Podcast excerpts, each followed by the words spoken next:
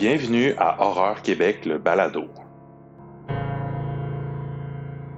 Bonjour, chers auditeurs. Aujourd'hui, on reçoit Rémi Couture. Euh, on a eu la chance d'avoir une belle discussion avec lui, discuter euh, de ses projets euh, en cours et à venir. Mais avant, on va rejoindre Éric Arsenault qui va nous dire les nouvelles de ce mois-ci. Hey, bonjour vous deux. Salut, Éric. Comment ça va? Ça, mais, non, non, mais tu sais, gardez-vous une gêne. Calmez-vous. Est-ce que ça va bien? Ça va bien. Oui, ça va très bien. Bon. Écoute, ça va très bien moi-même aussi. Bon. ça, c'est pas merveilleux? Merveilleux. hey, je veux, euh, avant que je commence les, les, les, euh, les petites nouvelles euh, vite, vite, je veux juste vous parler rapidement, euh, j'ai commencé, c'est tout frais sorti d'aujourd'hui. Nous, on enregistre, on est le 30 avril. Euh, un jeu à la PS5, c'est une exclusivité que je vais faire la critique euh, bientôt. Ça devrait sortir le temps que je joue. Mm -hmm. que j'ai joué avant. Returnal, c'est un, comme un science-fiction horreur, un peu un, espèce de roguelike, là, tu sais, que tu meurs, c'est dans le fond, fais des cycles et tu meurs et tu reviens. Bref, euh, c'est super beau. Je vais euh, pour ce que j'ai vu pour l'instant. Mais si vous avez la chance, euh, essayez-le. Moi, pour l'instant, ma première petite impression de 30 minutes, j'ai vraiment aimé ça. Je vais retourner tout de suite après. Mais mm. je vais faire une critique plus longue bientôt dans horreur.québec. Et tout le monde qui a la PS5 ben, écoute, je vous dirais, écoute, là, j'avoue que les jeux, je vais vous le dire, c'est euh, assez cher, là, ça, ça frôle 100 dollars. Euh, sinon, écoute, attendez ma critique si vous voulez Mais euh, pour l'instant, je suis très content. je, je, suis un peu excité, ça paraît pas, là, vous ne me voyez pas, mais je suis pas mal. Bref, j'enchaîne avec les nouvelles. Et là, je, je, vais enchaîner avec un film qui me tient beaucoup à cœur, que j'ai vu à Fantasia en 2018. Et probablement oui, quand même. Et probablement personne n'a vu. Non, je dis personne, à part les gens dans la salle. Hmm. Euh, c'est Profile. Profile. Du, ouais, du réalisateur Timur Bekmambetov, qui nous a euh, donné Night Watch, Day Watch, euh, Wanted, Abraham Lincoln Vampire Hunter. Oui, oui. Euh, et mm-hmm. il était venu lui-même en 2018. Donc, euh, euh, il, s'est servi. En fait, cette année-là, 2018, à Fantasia, on a eu trois films avec le.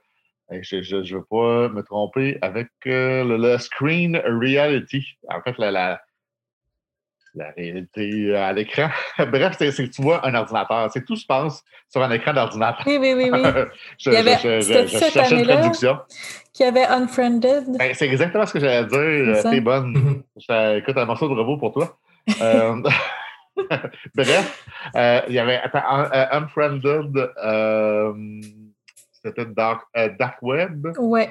Et il m'en manque un, il m'en manque un. C'est Searching. Searching, ouais. Oui que, que j'ai c'était euh, tu sais euh, euh, Unfriended c'était quand même pas si mal mais j'ai trouvé trouvé meilleur que que le premier. Et Searching c'était un, un, très bon trailer aussi. Mm. j'avais bien apprécié. Je vais mettre mon petit grain de sel pour Unfriended. Ça va aimer ça toi? Non. Moi j'avais trouvé le concept vraiment cool. Ben, le concept le concept est intéressant, mais j'ai trouvé que ça tombait trop dans le cliché, si on compare avec Host, qui est oui, ben, tu sais, Host utilise la même, la, la, même Oui, Host, moi, euh, tu, on, on, en a parlé déjà, puis on, on c'est dans mon top. Là. Mais Profile euh, est encore. Moi, à date, c'est pas mal mon meilleur. Avec Host aussi, là, mais euh, Profile, c'est différent. Euh, je vous, ah, pourquoi là, là, vous dites, ben là, veux-tu me dire pourquoi tu parles de Profile? C'est parce que mm. là, on a, on a annoncé qu'il va sortir en salle au mois de mai, en fait, le 14 mai. OK. Deux ans plus tard. Euh... Ben, trois ans plus tard. Trois ans. Ouais, c'est vrai, trois ans. Trois ans plus tard. Moi, en fait, euh, moi et mon copain, on avait trippé euh, ben sur le film. On avait écouté l'entrevue après. Il avait fait un QA après, super intéressant. Et euh, là, on se disait, euh, on va pouvoir acheter le film? Et là, ben, en tout cas, il y a de l'espoir parce que le film n'était pas distribué nulle part. Mm. Donc, surveillez au cinéma. les cinémas devraient être encore ouverts, là, je ne peux pas croire. Ouais. le, 14 mai, je pense pas que ça ferme. On se croise les doigts. Ah oui, je sais. là, vous dites, c'est quoi Profile? Qu'est-ce que ça raconte? Qu'est-ce que ça mange en hiver? Euh, ça suit une journaliste britannique euh, infiltrée dans sa quête pour euh, appâter et exposer un recruteur terroriste via les médias sociaux, tout en hmm. essayant de, ne pas se retrouver aspirée par son contact et inciter à devenir elle-même une militante extrémiste. Oui, je me rappelle que j'avais vu le. C'est super bon. Moi, c'est basé sur le livre In the Skin of Jadis, écrit par une journaliste française sur le pseudonyme Anna Erel pour, euh, pour protéger son identité. Et sa mère vedette, Valine Kane, qui jouait dans Rogue One. Mm. Et euh, écoute, je vais me citer moi-même. parce que c'est moi qui ai fait la critique. Oui, oui, c'est ça, tu sais. Euh, ça, puis je, trouve que, que, que, que, bon Dieu, on dirait que je me vante, mais bon, c'est pas grave. Je trouve que ça, ça définit bien ce que, je, ce que je pensais, c'est que Profile se définit comme une incursion fascinante et palpitante dans le monde journalistique, magnifiquement bien rendu. Impossible de ne pas être sur le bout de son siège pardon, tout le long de ce thriller fort réussi. Mais écoute, je, je, je, ris parce que je me, je, quote euh, moi-même. euh, mais c'est vrai, euh, c'était hyper bien réalisé. On est sur le bout de notre siège vraiment tout le long. c'est bien stressant et c'est, ce que je trouve aussi fascinant, c'est que le, le, recruteur terroriste, mmh. il est hyper charismatique. Mmh. Vraiment, là, tu, tu, tu, te dis, je comprends pourquoi elle tombe en amour. Tu sais, ben, pas qu'elle tombe en amour, mais qu'elle est charmée par ce gars-là. Il y a vraiment un, un, pouvoir euh, manipulateur, dans le fond. Euh, ben, bref, euh, écoutez ça, allez voir ça au cinéma. Euh, si vous voulez, j'imagine que ça va sortir éventuellement en, DVD, j'ose espérer. Mais ça vaut vraiment la peine. Écoute, j'en ai, j'en ai pas, mal parlé finalement, mais. mais c'est bon, c'est noté, puis tu nous l'as bien ben oui. Oui, oui, mais ouais, ça, ça vaut. tu sais, puis là, tu sais, on parlait de Chloé tantôt de host, là, c'est, on n'est mm-hmm. pas partout dans le même dans, dans le même registre, mais c'est, les deux sont pas mal dans, dans mes tops. Ah, ben, je vais aller voir ça. Reality.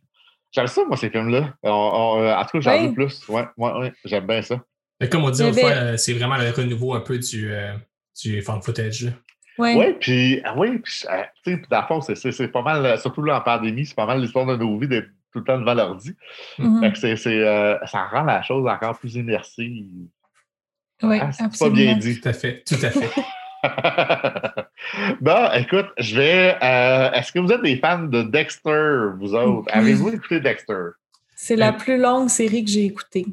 Je ne suis oh. pas une fan de longues séries, mais oh. Dexter, je l'ai écouté au complet. Mais ça m'a pris, je pense, quatre ans. OK. Euh, Raphaël, toi, est-ce que tu l'as écouté? Moi, je vais me retirer de la conversation. Je n'ai jamais écouté un et seul épisode de Dexter. OK. Parce que moi, je suis entre les deux. J'ai écouté deux saisons de Dexter. Ah. Dans le Chloé, tu vas être, euh, tu vas être mon pouls, tu vas être ma référence.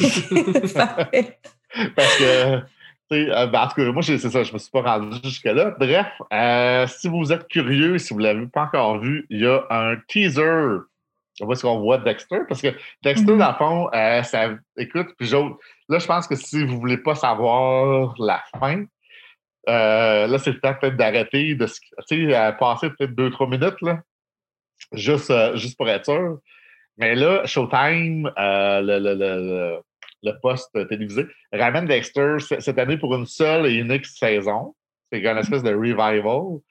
Et euh, dans ce teaser-là, là, on voit Michael C. Hall dans, la, peau du personnage de, du, du tueur en série iconique. Parce que là, si vous ne savez pas, si vous avez dormi sous une roche ou peu importe, si vous êtes dans le coma pendant 25 ans, Dexter, euh, c'est un, il travaille pour la police et euh, c'est un tueur en série la nuit, si je ne me trompe pas. Hein? Euh, non, le jour aussi. le jour aussi. Le jour, ah, oui. non, il a le temps de travailler pendant ce temps-là? On se le demande, des fois. c'est ça. Bref, euh, sais, écoute, je, je, résume, je, résume, ça, pardon, assez, assez sommairement, là, mais bref, c'est ça qu'on suit. Et là, il fait un retour. Puis là, ça, se passe dix ans après la disparition de Dexter Morgan dans l'œil de l'ouragan Laura.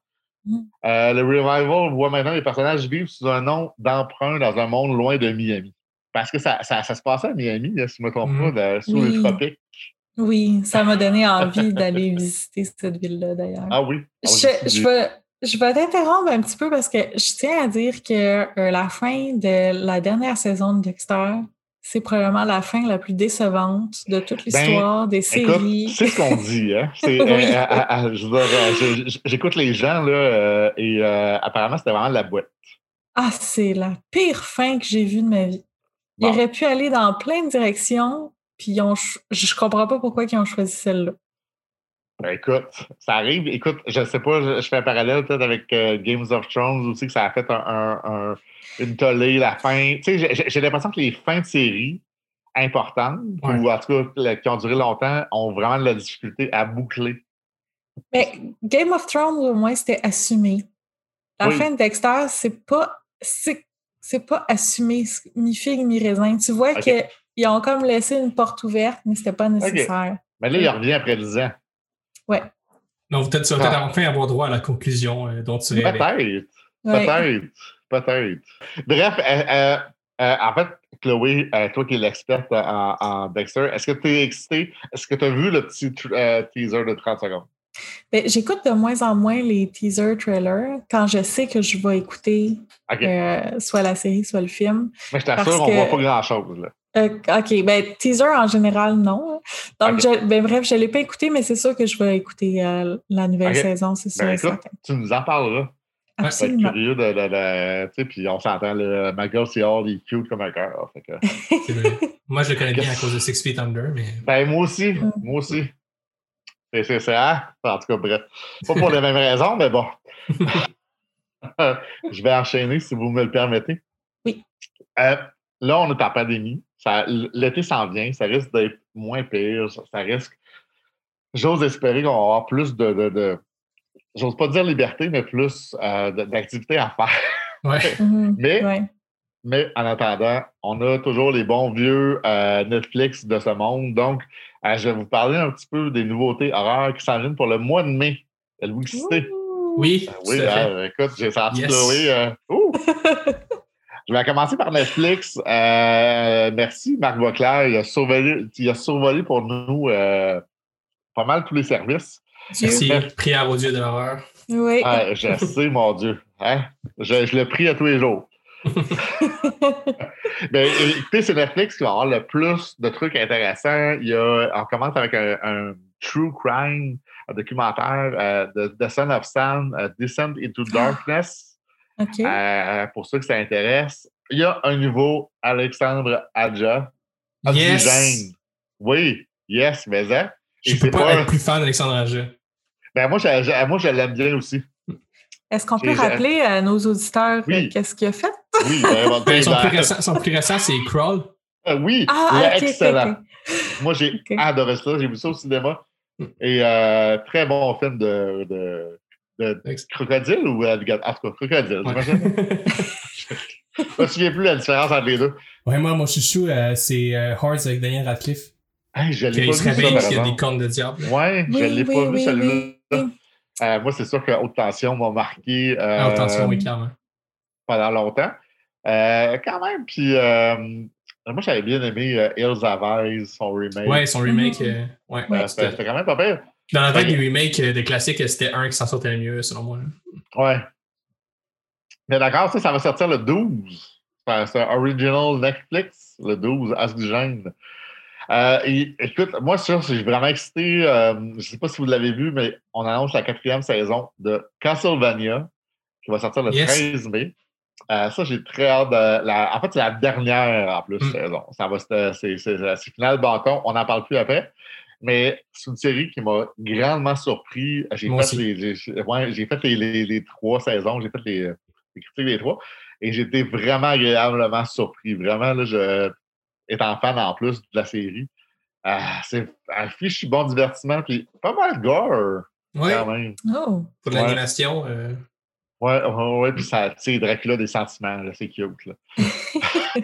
Euh, Quand même, non, mais ça s'écoute super bien. euh, vraiment, là, si vous n'avez pas eu la chance avant que ça dans deux semaines, euh, vous avez le temps de vous taper euh, les, les trois saisons. C'est c'est pas super long. Non, ça, c'est des courtes saisons. Il y a très peu d'épisodes. Oui, oui, tout à fait, tout à fait. Euh, on a aussi la deuxième euh, série d'anthologie, euh, le, le, ben, le volume 2, si je devrais dire, The Love, Death and Robots, Ah euh, oui. que, que- que moi je n'ai pas vu. Avez-vous vu? Ouais, la saison 1. euh, Bon, ça vaut la peine ou. euh, Oui, oui, vraiment, c'est vraiment original. Puis euh, il y a vraiment des. C'est différentes approches. Évidemment, c'est le principe d'une anthologie. Là. Il, y a, il y a plusieurs euh, types d'histoires puis de genres. Mais il y en a vraiment pour tous les goûts. là. Euh, c'est vraiment très, très bien fait. Cool, cool. Euh, Il y a le thriller The Woman in the Window aussi que j'attendais aussi. J'ai très hâte de voir ça. Lui, euh, je vais vous dire, il sort, il sort le 14 mai, bientôt. OK? Et, et, et le fameux euh, Army of, of the Dead de, de Zack Snyder, qui s'annonce être explosif. Ouais. Qui lui sort euh, le 21 mai. Mais euh, je vais juste mentionner aussi, euh, pas une nouveauté, là, mais euh, ça va être disponible. euh, puis je pense que pas mal tout le monde l'a vu, mais Annabelle Comes Home va Mhm. sortir le 17 mai sur Netflix. Euh, Moi, ça m'a grandement amusé. Oh, j'ai eu la chienne que je l'ai vu au cinéma. C'est mon Annabelle préféré. Oui, ah, ah ben, écoute, je, je- je pense que, je pense que oui aussi. J'avais beaucoup aimé le deuxième, le premier. Mm. mais euh, ouais, ouais, j'ai vraiment eu du fan noir. Et à donné, je m'étais dit que je sortirais de la, la salle, là, tellement j'avais la chienne. Ben, le deuxième, j'ai j'ai pas été capable de le regarder euh, en face. J'étais allée le voir au cinéma. J'ai regardé à un point en bas de l'écran tout le long.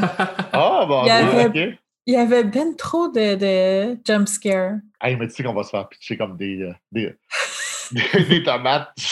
Ah, c'est pas sais, je sais que les. Ben, en fait, j'ai l'impression que les, les Annabelle divisent pas mal. Soit que t'aimes, soit que Ouais. t'aimes pas. Ouais. Ouais. Mais tu sais, j'ai pas trouvé que c'était effrayant. Sauf que c'est les jump scares. Je, suis- je Ah, ouais. nerveuse. Je Ben fais oui, ça à moi. rien. Fait moi. chaque fois, j'étais comme Ah! Ah! Tu sais, à un moment donné, mon cœur tient pas, là. Moi, je l'ai écouté, euh, je écouté dans ma chambre, tout seul, comme un grand. Euh, Et euh, j'ai- un espace entre, euh, tu sais, en dessous de mon lit, dans le fond. Là, et j'ai, écoute, j'ai eu la chaîne lever le pied à terre. Bref. Des mots de thérapie, ça aussi. Mais Netflix, euh, euh, c'est- c'est vraiment le, le- le- le- le service euh, pendant le mois de mai qui offre le plus de, de- de trucs intéressants. Mhm. Crave, euh, Crave, il y a The Purge, euh, Your Next, qui moi m'avait un peu déçu, qui avait sorti en, en 2011. Mhm. Euh, J'avais trouvé ça correct. Sinon, il y a Amazon Prime, qui, ah, on peut écouter sur Amazon Prime le, le Craft de Legacy, le très mauvais. Mhm. Et là, Ok, ils, mettent, ils mettent disponible The Craft de 96, qui est beaucoup mieux. Ah, il se rachète un peu comme ça. Ouais, C'est ça. On dirait que c'est comme pour se faire pardonner parce que l'autre, euh, c'est ouf que c'était mauvais. Ben. Ensuite, on a Arrow à Canada. Euh, moi, c'est un service que je fais abonner. J'avoue qu'il faudrait peut-être que je le fasse.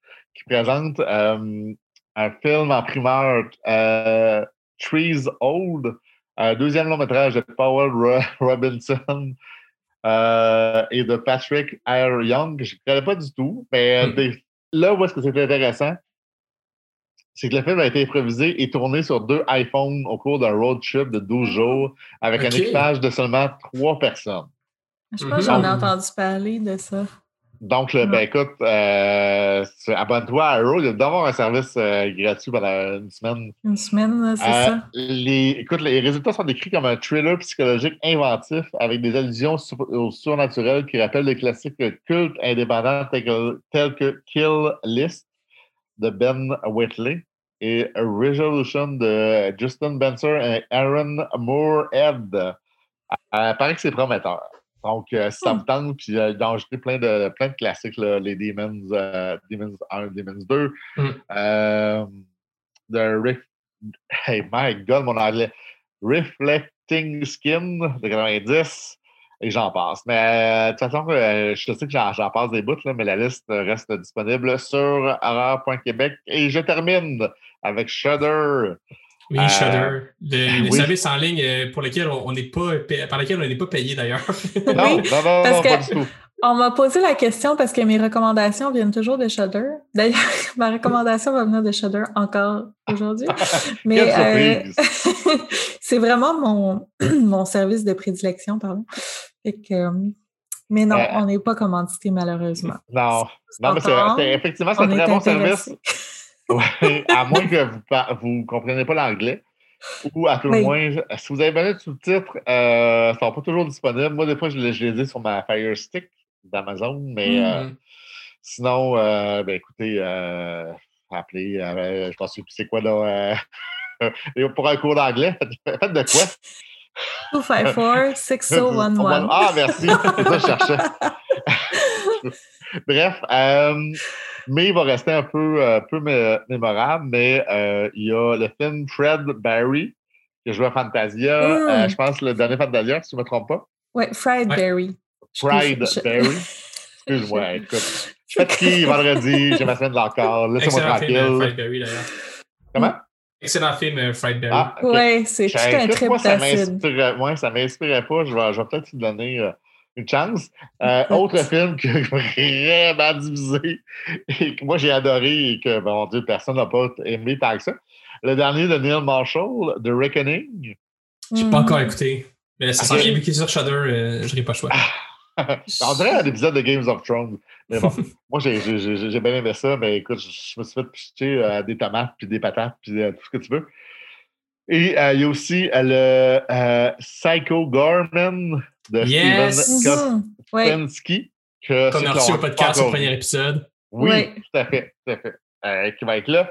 Euh, il y a Saturn, Sator, je ne sais pas si je le dis comme il faut, de 2019 que je jouais à, Fantasia aussi, euh, qui, selon plusieurs, dont Marc-Antoine de Rock Québec, est un film à voir. Donc, lui, il sort le, le 10. puis, je regarde ça, puis c'est pas mal, ça fait pas mal le tour. Très cool. Des belles sorties. C'est, non, non, non, mais là, vous ne pouvez pas vous dire qu'on euh, ne vous donne pas des bonnes suggestions. Ouais, ah non, c'est ça. Puis allez voir Profile le 14 mai au cinéma. Courez voir ça. Vous ne serez pas dessus, je vous le garantis. bienvenue dans le, second segment de notre balado euh, qui est sur le thème du gore pour ce mois-ci. On a un invité de marque, euh, Rémi Couture. Rémi Couture connu déjà beaucoup de de tout euh, le, public euh, d'Horreur Québec, euh, notamment à cause de son histoire épouvantable qui est arrivée il y a une couple d'années. c'est un petit peu qu'il mis, qu mis récemment pour le grand public, même si je suis certain qu'il y a beaucoup de gens ici qui connaissaient déjà son travail avec Inner Depravity. fait que, salut Rémi. salut Raphaël, ça va bien? Ça va bien toi? Euh, on va pas euh, faire un podcast euh, aussi qu'on va juste reparler de ton histoire parce que de toute façon, ça a été raconté maintes et maintes fois, notamment pour ceux qui sont intéressés, vous pouvez voir le documentaire de Frédéric Maheu, Hors crime, ou encore vous procurer le livre que tu viens de sortir. D'ailleurs, on va en parler un petit peu, qui s'appelle Maquilleur de l'horreur quand l'art devient criminel. c'est un livre que tu as coécrit avec Charles-André Marchand. ça, raconte vraiment les, dessous de ton histoire, un peu de ton point de vue, comment ça s'est passé. Euh, tu avais déjà beaucoup parlé de la chose en entrevue, mais là, tu es vraiment allé en profondeur. Puis ce que j'ai trouvé intéressant aussi, c'est que c'est quand même presque une étude de la réception de ton procès, au travers des médias, puis comment ça a été véhiculé, euh, autant en bien qu'en mal. Puis euh, je me demandais, c'est quoi un peu le processus qui t'a amené à avoir envie d'écrire ton histoire comme ça? Qu'est-ce que, pourquoi justement en 2020 tu as décidé que tu voulais raconter sous forme de livre euh, exactement? Bien, pour répondre, c'est même pas, euh, ça venait pas de moi. c'est euh, des éditions ADA qui m'ont approché, puis ils m'ont demandé si j'étais intéressé d'écrire sur mon histoire, justement, ma façon, ma perception, la façon que j'ai vécu, puis un peu, un peu les dessous en coulisses aussi. Puis c'est sûr, au début, j'étais peut-être un petit peu, j'hésitais, mais après mes réflexions, ben, j'ai décidé, OK, d'y aller de l'avant. Donc, euh, moi, c'est sûr que le livre, c'est avec Charles-André. On s'est rencontrés plusieurs fois. Il m'enregistrait. Je racontais toute mon histoire. Donc, lui, ensuite, il a écrit euh, une partie du livre. Ensuite, on s'est relancé tout le temps les, euh, les brouillons pour justement finaliser puis pour finir. Mais c'est ça, l'idée était quand même intéressante. mais c'est ça. J'aurais peut-être jamais eu l'idée d'écrire un livre parce que pour mm-hmm. moi, c'est sûr que mon histoire, comme tu dis, euh, je l'ai répété euh, des millions de fois. Donc, je ne voyais pas la nécessité de le répéter encore, mais en même temps, les éditions ADA m'ont comme ils m'ont mm. euh, m'ont justement ils m'ont comme incité à l'écrire parce que justement il y a des gens qui connaissaient pas l'histoire puis en même temps aussi la raconter à ma façon tu sais comment moi je l'ai vécu puis euh, mes proches etc donc euh, en même puis en même temps faire un peu tu sais le procès c'était surtout le, le procès que j'ai eu c'est il a fallu que moi je fasse valoir la démarche artistique de mon travail car eux ils il niait le fait que c'était de l'art. Donc, aussi dans le livre, je pouvais amener, euh, amener comment je peux expliquer, c'est comment que j'ai débuté. Puis, euh, au début, comme dans le livre, ben, tu l'as lu, c'est, ça a été super, euh, très amateur. On est une gang de chums, on boit une mm-hmm. coupe de bière, puis j'ai un peu de latex avec moi, puis hey, let's go. On fait des photos sur le coin de la table de même. Puis, on réussissait tout le temps justement à avoir des sujets, des, des un rendu qui est quand même assez euh, glauque. Puis euh, ça, c'est parti de façon tellement spontanée, amateur. Puis ça, justement. Donc, euh, je voulais montrer aux gens que toute la démarche artistique qu'il y avait derrière ce projet-là, puis tout ce qui en, a découlé aussi. Oui, c'est ça, parce que dans le fond, les gens, ils ont, ils ont beau connaître histoire, mais ils n'étaient pas assis dans la salle d'audience quand tu as eu à, tout prouver ça. Puis, fait beaucoup de gens, je pense qu'ils ont comme juste su la nouvelle que tu as été blanchi des accusations, mais le processus de comment c'est arrivé, euh, mm-hmm. c'est aussi c'est presque aussi intéressant de comment tu as été accusé. Mm-hmm. Mm. Et puis arrêter aussi, euh, euh, c'est assez traumatisant comment ils t'ont fait ça avec les policiers puis tout ça. En tout cas, puis Ada aussi, ils ont été visés par la poursuite aussi euh, il y a avec Yvan Godbout. Puis je me demandais, quand, quand toi, tu as vu ça arriver, ça t'a-tu fait revivre un petit peu ton expérience? Ben, sérieux, j'étais vraiment déçu parce que je me disais, OK, avec mon procès, la couronne a eu l'air euh, une gang d'épais un peu, si on veut dire. Puis de, de, mettre euh, au banc des accusés un, un, un, artiste, puis mettre son œuvre sur le banc des accusés aussi. Euh, moi, je m'étais dit, OK, mon, mon cas été, j'ai peut-être été un bouc émissaire, mais en même temps, j'aurais peut-être servi comme exemple, comme justement pour faire en sorte que les, ça se reproduise plus. Donc, quand j'ai vu la nouvelle avec Yvan, mais là, je m'étais, je me suis dit comme finalement, la justice n'a rien appris de ça. On mm. met encore un artiste, euh, un écrivain sur le banc des accusés pour son œuvre qui déplaît encore là à une minorité de personnes. Tu comprends? il s'agit d'une personne qui est offensée, puis il décide de porter plainte, puis la machine, elle se met en marche pour une seule personne. Dans son cas, à lui, c'est une seule personne, puis dans mon cas, à moi, c'est une plainte qui venait de, l'Europe. Mais c'est comment qu'on accorde, comment que la justice accorde autant mm. d'importance à une seule plainte, une seule personne qui est offensée, puis toute cette machine-là, après, c'est dur de sortir de là, tu comprends? C'est une fois que c'est l'engrenage et t'es pris dans l'engrenage, euh, t'as pas le choix. Dans le cas d'Yvan, il était chanceux d'une certaine façon, en guillemets. Il s'est évité un procès, mais euh, le procès, c'est quelque chose qui, tant qu'à moi, c'est de la violence euh, psychologique de A à Z. Ça, c'est la chose la plus. Euh, ben, on, on, s'en rend vraiment conscient en, lisant ton livre, justement, c'est que l'excuse du débat de société a été beaucoup euh, sortie dans tout ça, mais c'est un débat de société qui se fait au dépend d'artistes et d'individus, genre qui, mm. qui, eux, le vivent de manière personnelle, ne veut pas. C'est toi de te faire comparer à genre les Coroco Magnata, puis c'est horrible. Mm. Et en même temps qu'on serve des tribunaux pour débattre de, de d'un travail artistique, tu comprends? Si mm-hmm. le travail artistique, OK, il peut être certainement euh, c'est à discuter, tu sais, c'est selon les goûts. Certaines personnes peuvent ne pas aimer, c'est chacun son, son droit d'aimer ou pas, mais de se servir des tribunaux pour venir débattre du goût ou de la démarche artistique, des tribunaux ne devraient pas servir à ça, tu comprends? Mm. Mais bon, on ne pas le, on pas le procès des, des, des tribunaux, mais la justice au Québec, des fois, elle, elle lâche un peu, elle l'échappe. Puis avec Yvan, ben, elle l'échappé doublement. Puis j'espère, en tout cas, on dit jamais 203. Je ne sais pas ça va être qui le prochain, mais c'est un peu déplorable. Il y a eu Mike Ward aussi, fait qu'on peut dire que ça fait trois, que c'est fini. on l'espère, on l'espère, parce que euh, c'est ridicule, tu comprends? C'est tout ça, c'est une perte d'énergie, une perte de temps, une perte euh, une perte d'argent aussi parce que pas les tribunaux, ça coûte beaucoup d'argent. Dans le cas de Mike Ward, lui, c'est au civil, c'est un peu différent, tandis que quand c'est au criminel, c'est un autre euh, c'est un autre registre. Mais encore là, c'est ça. C'est on, on va souhaiter que les qu'il n'y ait plus aucun artiste qui, qui ait à passer à travers ça parce que ça donne quoi au bout de la ligne, tu comprends? C'est, on revient au point, dans mon cas, j'ai été acquitté dans, dans, dans le, sur ce qui est de IFAN, ben, il n'y a pas eu de procès, la couronne, euh, finalement, le, le, procès en tant que tel était comme un peu injustifié. Mm-hmm. Donc, au bout de la ligne, c'est juste, tu fais mal à des gens, tu, c'est ça, c'est, une violence psychologique, là, c'est une attaque psychologique tant qu'à moi. Puis revenir contre eux, c'est une autre histoire. Tu sais, les gens ont souvent tendance, ben, moi, souvent, ils m'ont dit, pourquoi tu reviens pas contre la couronne? Mais c'est parce qu'il faut que tu prouves qu'ils ont été de mauvaise foi. Puis comment prouver que la couronne ont été de mauvaise foi, là, tu te rembarques dans des procédures judiciaires qui finissent plus, tu comprends? Donc, euh, déjà, déjà que ton procès était kafkaïen, là, te ramasser à, à, ramasser à contre la couronne, ce serait avoir été millionnaire, je l'aurais fait. Ouais. Avec un procès coûte plus que 30 000 donc euh, je me suis abstenu. J'étais comme juste content d'avoir gagné puis tourner la page. Donc, ça résume un peu le pourquoi que je voulais pas écrire, que j'avais jamais pensé à écrire de livre, mais que ADA finalement m'ont euh, montré un peu le côté euh, positif d'écrire le livre, puis les répercussions aussi. C'est quand même beaucoup de gens, ça les éclairait aussi. C'est des gens qui avaient suivi un peu mon procès dans le temps. Puis euh, le, titre qui est horrible, le, maquilleur de l'horreur, parce que c'était les médias qui m'avaient surnommé comme ça. Puis moi, je trouvais ça comme horrible. Je trouvais ça comme drôle en même temps.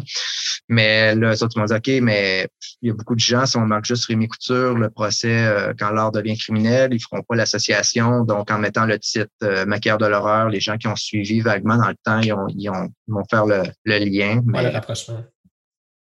Ouais, c'est ça, parce que toi, tu es, un artiste de, maquillage puis d'effets spéciaux. Euh, tu t'es fait connaître dans l'horreur, mais tu n'as pas juste fait ça, évidemment. Mm. Euh, je pense que beaucoup de notre public euh, ben, te connaît ton travail dans l'horreur, c'est sûr, avec Patrick Sénécal notamment, sur, sur, sa série qui vient de sortir, puis La Reine Rouge aussi dans le temps, puis même tes films plus indie, genre Discopathe de Renaud Gauthier. Mais tu travailles aussi sur plein de trucs, là, genre des trucs plus soft des fois. je sais que tu as travaillé avec avec euh, Clopel Gag euh, pour des clips, puis Bon Enfant aussi. Euh, bon Enfant, je suis un gros fan, by the way. C'est mon album de 2020. Ah, Mais c'est comment justement travailler avec des trucs un peu moins euh, macabres comme ça, puis c'est comment de, dire que le monde pense à toi pour ça aussi à cette heure? Mm-hmm. Non, mais c'est bon parce que, tu sais, oui, je me suis fait connaître avec Inner Depravity, puis on s'entend que, bon, je voulais mettre la sauce, la gomme, moi. mais aujourd'hui, euh, je consacre plus de temps justement à des projets personnels de même parce que bon, j'ai passé, euh, j'ai tourné un peu la page là-dessus. Euh, mais c'est ça, c'est ce qui est le fun, c'est on fait, on, je fais de l'horreur, mais je m'arrête pas juste à de l'horreur aussi. Hein. J'ai travaillé pour bien des publicités, comme mettons euh, le, le CAM pour euh, la mmh. leucémie, où est-ce que je fasse des enfants qui étaient sans cheveux, ou ben, je fais pour la Croix-Rouge aussi, pour une femme qui, qui a le cancer plus de cheveux, plus de sourcils. Donc, tu sais, ça m'amène à faire des choses euh, ben, en effet spéciaux, dans le fond, pour pas qu'on taille juste non plus une spécialité. Il faut que tu sois quand même assez ouvert à, mm-hmm. faire euh, plusieurs choses. Sans ça, si tu fais juste du gore puis du sang, mais ben, ça, on s'entend qu'au Québec, c'est pas, pas là que tu vas faire ton, vas faire ton argent. Et toi, justement, euh, par rapport à ta, à ta, place dans le milieu des, des des effets spéciaux, tu es, autodidacte, je pense. Euh, tu as commencé beaucoup euh, comme par toi-même. Tu n'as pas fait une école en tant que telle. Ça, que justement, est-ce que est-ce que tu trouves est-ce que tu es un peu marginalisé à cause de ça ou à cause de ta, de ta popularité, justement, tu as réussi à, vraiment faire ta non, mais dans tous les milieux artistiques, je pense, c'est un peu difficile, peu importe euh, si tu étais allé à l'école ou si tu autodidacte. On ne se va pas de, on se pas à croire autant que chez les, musiciens, tu peux sortir, du conservatoire en musique, puis pas dire tu vas percer en musique, comme euh, tu peux tu peux avoir appris à jouer la guitare euh, sur le coin d'une table, puis finalement, tu t'as un ban puis ça pogne. Mais euh, non, c'est sûr que moi, les médias, moi, j'avais ma job en imprimerie. J'ai été longtemps dans le milieu de l'imprimerie en, circuit électronique, circuit imprimé. J'ai mm-hmm. été euh, là tellement longtemps, ben, j'en parle justement dans le livre. Euh, puis je commençais les effets spéciaux, c'était vraiment juste un hobby comme ça, que je c'est une passion. Puis Inner Depravity a commencé aussi de cette façon. Euh, vouloir réaliser des scénarios, vouloir mettre en euh, appliquer mes les techniques de maquillage. Dans ce temps-là, j'étais très débutant, donc on s'entend que c'était très, très basique, mais euh, c'est ça. À la longue, j'ai comme appris, appris. Puis, euh, mais c'est sûr que le, le procès m'a mis des spotlights, si on veut, sur moi, mais c'est ça, c'est de fil en aiguille, j'ai pogné des contrats à gauche et à droite. Là, aujourd'hui, ben, je ne vis que de ça. J'ai fait une couple mm. d'années, je suis travailleur euh, autonome, puis euh, j'ai mon local, puis je fais, je travaille pour, autant des séries, des vidéoclips, euh, des courts-métrages, des longs-métrages. donc, avec la pandémie, tu réussis à quand même continuer de pouvoir travailler quand même un peu, malgré tout? Oui, oui, mais en même temps, euh, c'est sûr que pendant trois mois, quand l'année passée, quand tous les tournages ont arrêté, quand tout était shut down, on commençait à tourner Patrick Sénécal, je commençais euh, j'étais sur trois projets en même temps, puis tout, tout a flanché. Ben, ça a été la réalité pour tout le bien des gens. Fait que euh, pendant trois mois, je crois, trois, quatre mois, on a arrêté. Puis dès que les tournages ont recommencé en juillet l'année passée, dès qu'on a eu le go, là, moi, c'est depuis juillet l'année passée, ça n'arrête pas. Puis là, c'est sûr qu'il y a beaucoup de locations de demi aussi. C'est drôle parce qu'en même temps, dans, dans euh, voyons la série avec Martin Matt, euh, Les Beaux Malaises, par exemple, dans la dernière série, euh, dans le premier épisode, où est-ce que la, la mère euh, abaisse avec un gars, puis le gars meurt finalement, mais vu qu'il n'y avait pas de droit de rapprochement, euh, donc il a fallu que je loue, je leur ai loué un demi. Ils ont trouvé une personne qui ressemblait, ils ont casté une personne qui ressemblait un peu à mon demi. Fait c'est ça, c'est à un moment donné qu'à 14, le mort, ben, c'est un de mes demi, mais là, de ce temps-ci, c'est ça, il y a beaucoup, beaucoup de locations de demi pour bien des projets, vu justement que la, la, la proximité est un peu plus difficile euh, dans les tournages. Ouais, c'est, c'est vraiment drôle. Je savais pas que c'était que c'était florissant à, cause de la pandémie, mais ça fait du sens, dans le fond. ouais, Mais sinon, euh, ça, c'est sûr que les tournages sont un peu plus difficiles. Euh, mm. Les tournages, c'est, ben, c'est hyper contrôlé, hyper sévère. Donc, tu as la police euh, du COVID qui est sur les plateaux, puis on change nos masques aux quatre heures, on a une visière, un masque. C'est quand même, c'est pas évident, mais en même temps, c'est, c'est mieux ça que qu'un arrêt complet des tournages. Mais non, c'est depuis juillet, je dirais, ça n'arrête pas. Là, une série qui sort bientôt, Portrait Robot, avec de, de Sophie Lorrain avec Rémi Girard, etc. Ah donc, j'ai fait euh, des cadavres, une cadavre sur une table d'autopsie, etc. Donc, euh, c'est ça. Là, on recommence euh, la série de Patrick Sénécal. Il restait trois épisodes à tourner. Mm-hmm. En fait, on avait, il y en a c'est ça, il en restait trois tournées parce que là, ils ont sorti cinq épisodes, ils vont en sortir cinq autres. il y en a deux déjà de tournés qu'on avait tourné justement l'été passé. Puis là, il en reste trois tournées. Puis on commence le tournage dans un mois et demi. Euh, puis d'ailleurs, je vais inviter un de tes collègues, je pense, euh, sur le tournage. Euh. Ah ouais? Cool. J'ai pas été mis au courant, mais c'est fun. on va voir Ah oui, toi, quand tu fais des tournages, justement, comme sur Patrick Sénécal, est-ce que tu es là du début à la fin du tournage? est-ce que c'est est tu es plus dans ton atelier, puis là, tu envoies les affaires, puis. Ben, je te dirais que trois quarts du travail, c'est à l'atelier. Euh, sur le tournage, dépendamment si on a besoin de, des, accessoires, des props que j'ai fabriqués ou les maquillages. Dans Patrick Sénécal, il n'y avait pas beaucoup de maquillage. Je te dirais, je pense que c'est l'épisode avec la, le par infraction où est-ce qu'un homme euh, rentre dans une maison puis les, les enfants fait qu'il a fallu que je fasse des squelettes il a fallu la petite fille elle a le casser une prothèse mais sans ça les le reste des épisodes c'est plus des props c'est des mains des mains coupées des euh, mm-hmm un mannequin qu'une femme a frappe dessus avec un pied de biche, puis le sang vole. Euh, mais c'est sûr, c'est sûr que vu que c'est des petits épisodes d'une demi-heure, souvent c'est trois jours de tournage. Puis euh, des fois, je suis là juste une journée dans les trois jours. Mais comme la plupart de mon travail, c'est sûr, c'est le 90% je te dirais, du travail qui est à l'atelier. Mais comme on a fini une série cet hiver qui va sortir probablement juste automne, euh, c'est captif. Donc, c'est un grand brûlé je raconterai pas l'histoire, mais le personnage, euh, un des personnages principaux, c'est un, grand brûlé. Fait que là, c'est sûr, lui, s'il est là 20, 20 jours sur 50 jours de tournage, il ben, faut que je sois là toutes les journées que je mhm. dois le maquiller. Mais, euh, parce qu'il faut que ça soit tout le temps top notch, j'imagine. C'est pas juste euh, pas juste un masque, j'imagine que ça va être vraiment. Non, non, non, c'est vraiment toutes des prothèses. C'est 4 heures, 4-5 heures de maquillage à chaque jour. bon. Euh, ben, justement, en parlant de, ton travail de maquilleur, on t'a souvent entendu dire euh, en entrevue que tu avais un peu eu ce déclic-là, puis de cet amour pour le maquillage-là en voyant, le, clip trailer de Michael Jackson, puis le making-of. Puis euh, on, se demandait justement, est-ce qu'il y a une œuvre après ça qui, t'a comme un peu plus poussé vers le, vers le côté euh, de tes débuts? Est-ce qu'il y a quelque chose de quoi d'un peu plus dérangeant qui t'a comme aussi inspiré? Là? Mettons, c'est comment c'est fait au passage de thriller à Inner Depravity, mettons? ben, je vais te dire, c'est le. Je ne sais pas si j'en parle dans le livre, je pense que j'avais des fois j'ai omis certaines choses. Euh, le court-métrage de Nacho Cerda, qui est Aftermath. C'est un court-métrage de une demi-heure. Euh, je ne sais pas si tu connais ça. Non. T'as jamais vu ça? Tabarnak, faut que tu regardes ça. OK, ben, je, je vais parler tout de suite. ça, c'est écœurant. C'est, c'est Aftermath. Faut pas que tu trompes parce qu'il y a un film qui s'appelle Aftermath, mais ça, c'est vraiment Aftermath de Nacho Cerda. Euh, c'est espagnol. Puis, euh, il avait passé dans le temps à Fantasia. Puis, euh, moi, je l'avais pas vu, mais il avait repassé au cinéma du parc. Là, je te parle de ça, c'était en 2003, peut-être 2004. Puis euh, mes bons amis Frédéric, qui me dit OK, il faut vraiment que tu, viennes voir ça, tu vas capoter ta vie. Puis dans ce temps-là, c'est ça, Inner Depravity, euh, c'était pas encore. Euh, dans le fond, c'est carrément ça qui me fait tu sais, qui dit OK, je m'en vais dans cette direction-là. Mm-hmm. Dans le cinéma, les gens partaient, là. les gens avaient horreur, mais que c'est l'histoire d'un gars qui travaille dans une morgue qui décide de s'envoyer un cadavre mais c'est vraiment graphique. Là. On s'entend que c'est, il n'y a pas de suggestion. Là. C'est vraiment in your face. Puis c'est d'une violence là, comme incroyable. ça dure une demi-heure, la petite musique classique, tout. Il n'y a pas de vraiment dialogue. Tu entends les bruits, tout, mais il n'y a aucun dialogue. Puis c'est, je te jure, les gens se levaient dans le cinéma du parc. Et moi, j'ai fait, oh les shit, c'est exactement ça que je veux faire. Je veux faire vomir le monde. Mm-hmm.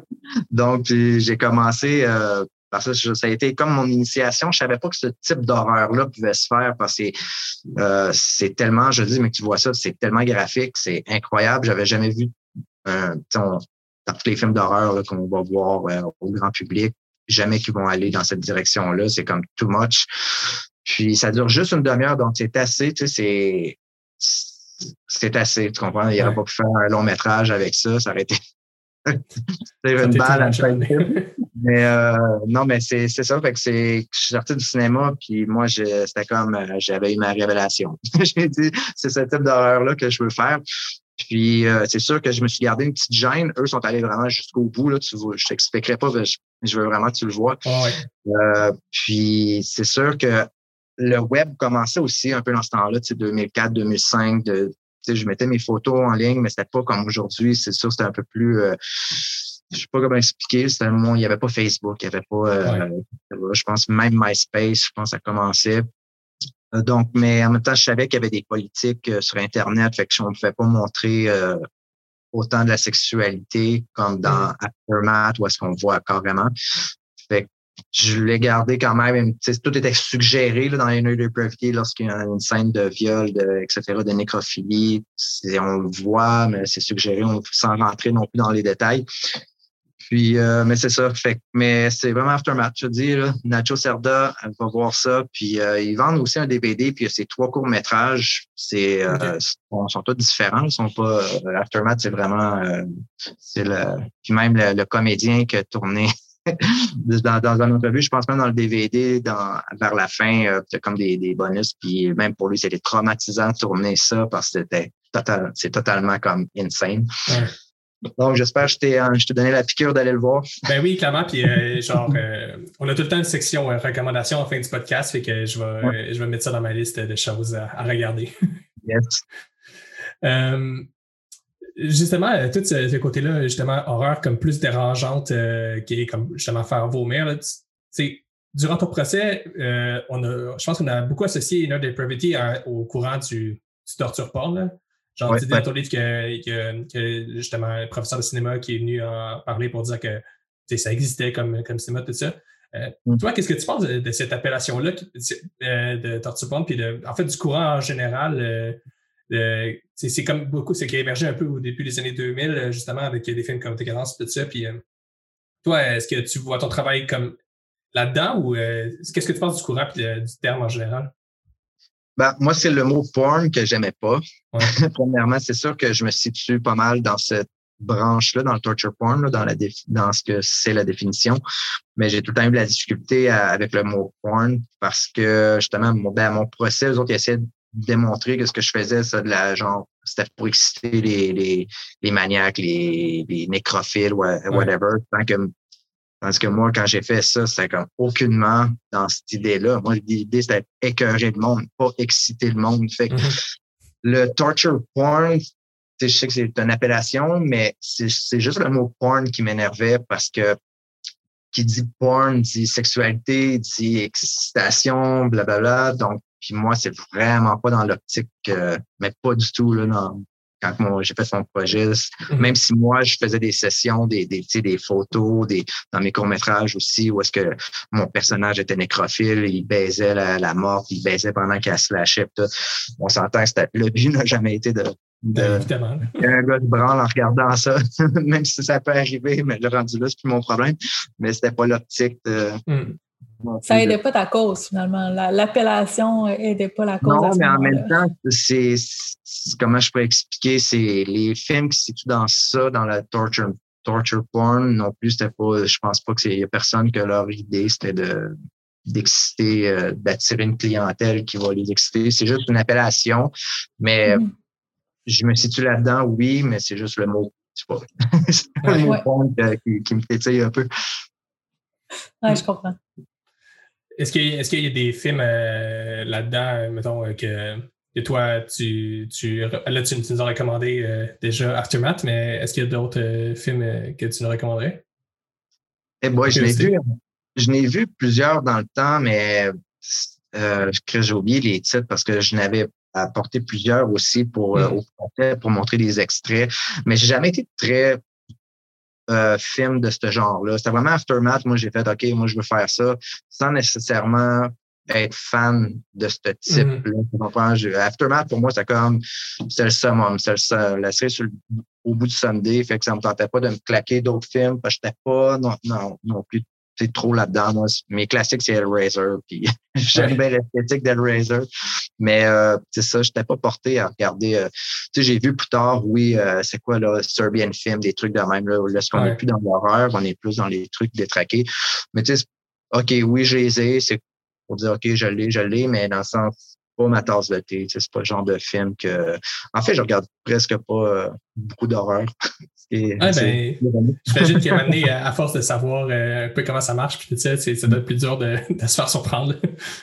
Ben, c'est plus le fait que c'est euh, je décroche facilement parce que pendant qu'une scène d'horreur, ben moi, je suis concentré sur Ah wow, comment il l'a fait. C'est, mm. Surtout si la scène est super bien faite. C'est comme je vais reculer, je vais le mettre sur pause, je vais essayer de regarder euh, tu comprends, juste pour essayer de comprendre comment il l'a fait. Donc, c'est ça, je décroche un peu de l'histoire. Fait que euh, c'est pour ça, des fois, j'aime mieux écouter des films de tout autre genre pour être sûr que je suis comme plus. Je, me détache puis je me laisse aller. Euh, c'est drôle que. Attends, je c'est drôle que tu parles de Serbian Film parce que justement, je voulais aborder le sujet. Mm-hmm. Il y a comme un débat qui dit euh, est-ce que c'était tout, ben, too much dans le sens que il n'y a pas d'histoire, il n'y a pas rien, mm-hmm. c'est juste pour choquer puis tout ça. Mm-hmm. Je ne sais pas toi, qu'est-ce que tu en penses? Est-ce que ben c'est correct de juste vouloir choquer ou? Non, mais en même temps, l'histoire, on s'entend que c'est fucked up. C'est un gars qui, qui faut, faut qu'il aille de plus en plus loin. Dans ben, je pense qu'il ça fait longtemps je l'ai vu, là, mais c'est quoi? C'est, je pense qu'il se fait qu'il Il y a des ravisseurs qui l'obligent à faire certains trucs. Puis euh, ben, ils droguent, en fait. je pense que c'est ça. Puis ils font signer un contrat, en tout cas. Mais tu sais, je sais pas, ça fait, euh, ça fait kidnapping d'Europe de l'Est, puis euh, ça fait c'est un peu à la Hostel, mais une version comme fucking plus, plus, trash. C'est dans le tapis. Mais, non, je trouve, je, je trouve qu'il y a eu du, du culot quand même, de, du guts d'avoir euh, abordé cette, cette lignée-là. Mais euh, non, je trouve en même temps le tournage, parce que ce qui arrive, c'est que dans un tournage, c'est tellement autre chose. Ce qu'on voit, le, le, résultat final, c'est une chose, mais sur un tournage, c'est totalement l'opposé souvent de ce qu'on va voir. Mm. Donc, l'ambiance est, est, probablement aucunement euh, morbide dans le, ça, ça, dépend aussi comment, que le réalisateur arrive, comme c'est quoi l'ambiance, mais tu sais, pour avoir moi comme ton Inner Depravity, quand je faisais mes trucs, c'est super sadique, mais après, dès que la caméra arrêtait, on riait, on déconnait. Euh, tu sais, je sais pas, c'était convivial au bout. Mais, euh, c'est ça, ça je pense que c'est un élément que le grand public, euh, ça des fois, ça ne rend pas compte. Puis ça serait peut-être. C'est bien justement que tu as des trucs comme ton livre justement pour le vulgariser parce que des fois, il y, a du monde qui a l'impression que si on fait quelque chose de vraiment sadique, ça veut dire qu'on est détraqué ou que. Alors que dans la, dans la vaste, vaste, vaste majorité des cas, euh, c'est totalement l'inverse. Mmh. Non, c'est une autre chose. Ben, c'est sûr que sais, mettons une scène euh, de viol, on ne peut pas se le cacher pour, euh, pour les deux, autant pour la fille, la, la comédienne, ou pour le gars qui, qui, qui fait sans, qui simule l'action. Mm. C'est sûr que c'est pas. Euh, finis pas la scène en rien non plus. C'est sûr mm. que c'est quelques émotions qui sont intenses, mais après, tout dépendamment de l'équipe, mais après, euh, je sais pas, il y a comme le sourire revient, puis euh, l'atmosphère est un peu plus détendue. Mais euh, non, c'est ça. Serbian Film, ben, pour revenir à Serbian Film, c'est sûr qu'il a été, il a eu le courage d'aller dans une direction que je pense personne n'a jamais été. je pense que j'ai jamais vu aucun film qui pouvait ressembler à ça ou qu'elle qu abordé euh, surtout la pédophilie. Puis là, on parle même plus de la pédophilie rendu là. C'est comme totalement euh, désaxé quand, le, quand le, bébé naissant arrive. Mm. Mhm. Ah là, rappelle-moi pas ça. Je pense qu'il voulait déranger, mais il a réussi son coup. Mais en même temps, c'est le gars, je pense pas. Euh, je ne sais pas s'il a fait d'autres films, là, mais je pense pas je pense pas qu'il va faire sa carrière en faisant juste des. En répétant ce genre ce type de scénario-là. Ça serait pas intéressant de toute mhm. façon. C'est sûr que c'est pas, un film que, pas un film que tu écoutes avec euh, ta première date. Là. Non, clairement. non. en effet. J'ai passé les cinq dernières minutes du film, là, la, main sur le front comme ça. Là. la bouche ouverte à faire voyons donc. Qu'est-ce qui se passe? ouais, mais je pense que c'était pas mal ça la réaction. Tu vas voir les gens qui vont être comme offusqués, qui vont arrêter de le regarder. Puis moi, j'étais comme, oh, les fucking shit. Il y a ça pour moi. J'étais comme, c'est ça. pas ce que j'étais en train de voir. J'étais comme, tu ris quasiment tellement que c'est, c'est over. On dirait que ton cerveau n'est pas capable d'assimiler ce qui se passe. Mm. moi, en tout cas, j'avais comme des faux rires. J'étais là, oh, les fucking shit. Puis je riais, tu sais, que, tellement que c'est, c'est un peu absurde. Là, ouais, c'est over the top, comme on dit. Ouais. Mais, tu as, eu des, eu des réactions comme ça un peu toi aussi quand tu as présenté tes, euh, tes courts-métrages. C'est ce que tu racontes ouais. justement, qu'il y a du monde qui, qui sortait et qui était vraiment fru euh, aussi. Euh. Spasme, ouais, à spasme dans, quand j'ai. Ouais. Mais c'est un peu la réaction que je voulais. Là. ouais, c'est ça. Genre, il y a des gens qui, qui, qui seraient frus, mais toi, j'imagine que tu vas être content. ben, moi, j'étais content, mais en même temps, j'étais totalement sous. Fait que j'ai comme. j'étais tellement stressé aussi parce que bon, c'est ça, c'était la première fois qu'un. Quand j'ai fait des courts-métrages, c'était vraiment. C'était. Comment je pourrais C'était tellement un peu, pas juvénile, mais c'était tellement fait tout croche, tellement amateur que mmh je me. C'est pas. C'est. J'ai pris une chance, je l'ai envoyé à Space, puis j'arrête. Il a dit OK, on va le présenter, mais il avait averti le monde euh, que ce qu'il allait montrer, ça allait être quand même un peu top. Puis moi, ben, c'est ça, tu sais, je me dis, OK, ben, un court-métrage de 10 minutes, je sais pas, je dis, il faut que j'en montre le plus que je peux en 10 minutes. je vais essayer de faire vomir du monde en 10 minutes. Fait que c'est un peu, mais c'est ça, j'étais plus jeune à l'époque, là. Aujourd'hui, j'étais un peu plus vieux, j'étais un peu plus, euh, un peu plus sérieux. mais à l'époque, c'est ça. C'est, je voulais comme prouver euh, que je pouvais euh, faire des choses totalement. T'étais, arrogant, mais je pense que les, les artistes, quand, quand, ça commence, tout le monde est un peu arrogant. tout le monde veut faire de quoi de, de marquant. Oui, mais ça a marché. ben oui, clairement. Je voulais pas un procès, par exemple. c'est ça, c'est ça, ça peut trop bien marcher à certains égards, mais. Je n'aurais pas souhaité un procès, puis c'était pas, pas le, mon objectif que je visais, là, mais, euh, mais fait que, on peut dire que c'est juste drôle comme quand dans le livre, je l'explique comme quoi que du sirop de maïs avec du colorant alimentaire, euh, deux, trois cicatrices, euh, deux, trois coupures, puis que tout ça, ça se ramasse. Si j'avais su que ça allait se ramasser en procès, genre cinq ans plus tard. c'est ça. Ce qui, est drôle aussi, ben, tu, reviens là-dessus à la fin du livre aussi, c'est genre que si on compare avec ce que tu fais aujourd'hui, ben c'est presque tes, effets sont, sont, vraiment moins aboutis à cette époque-là. Ah, si j'avais à le faire aujourd'hui, si j'avais à reproduire le Inner Depravity avec mettons, les techniques que j'ai acquises euh, depuis les dernières années. Là, je pense que j'irai encore plus loin. Parce que dans le temps, j'étais aussi limité avec mes connaissances en effets spéciaux. Donc, il y a certaines choses que j'aurais aimé faire, mais je connaissais pas les techniques, je connaissais, j'avais pas assez d'expérience. Mais aujourd'hui, c'est sûr, ça serait encore totalement plus fou. Mais en même temps, comme j'ai dit, j'ai un peu passé à autre chose. Tout mon temps est, consacré à, mon travail, mais euh, pas à mes projets personnels. Mes projets personnels, j'en fais rarement, c'est j'ai comme plus le temps. Donc, euh, c'est ça. Est-ce qu'il est y a coin de ta tête qui te dit que tu aimerais peut-être se retourner à la réalisation éventuellement? Non, c'est vraiment pas mon domaine. J'ai comme beaucoup d'idées, mais réaliser, c'est carrément. Je préfère être en arrière de la caméra, faire mes effets, mais réaliser. Puis en même temps, dans mes, dans mes courts-métrages, dans mes photos, j'incarnais le personnage. Donc, tu sais, je, je jouais le personnage, je faisais des effets spéciaux, plus je réalisais. Fait que c'est un peu, un peu too much. Mais non, c'est pas. Euh, je peut-être en collaboration avec quelqu'un, dont euh, avoir bien de l'argent, je, je ferais peut-être un long métrage Inner Depravity, mais de quoi plus sophistiqué, plus travaillé, puis euh, avec en collaboration avec un réalisateur qui d'expérience, parce que moi, je, je connais vraiment bien là-dedans.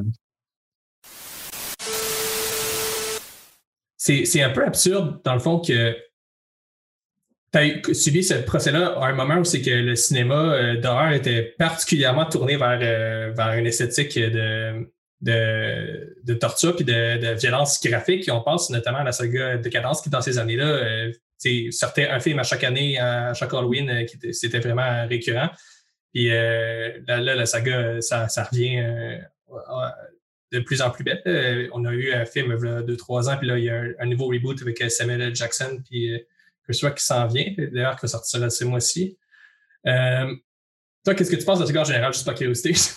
parce que c'est comme un peu l'espèce de, de, saga emblématique de ce courant-là. Ben oui, tu sais, comme Décadence, c'est sûr, au tout début, quand c'était euh, c'était l'effet de surprise aussi, c'était original. Aujourd'hui, bon, c'est un peu répétitif. Mais euh, comme j'ai dit, je ne pas tant euh, tout ce qui est nouveauté d'horreur. Moi, je fais encore plus euh, les classiques, Chainsaw Massacre, euh, les trucs de même. mais c'est ça, dans c'est sûr, je m'intéresse quand même. J'essaie de me tenir au courant des de ce qui se fait aujourd'hui, mais c'est ça pour moi, quand je pense gore, je pense à Brain Dead. Hmm. je sais pas, tu sais, il y a comme plein d'autres trucs qui se sont faits, mais je trouve ça, c'est un classique qui va être comme indétrônable pour moi. C'est ben, rare aussi qu'on voit des films qui vont autant dans l'absurdité. Euh, hmm. C'est le genre de film que je trouve qu'on voit pas nécessairement trop aujourd'hui. Je sais pas.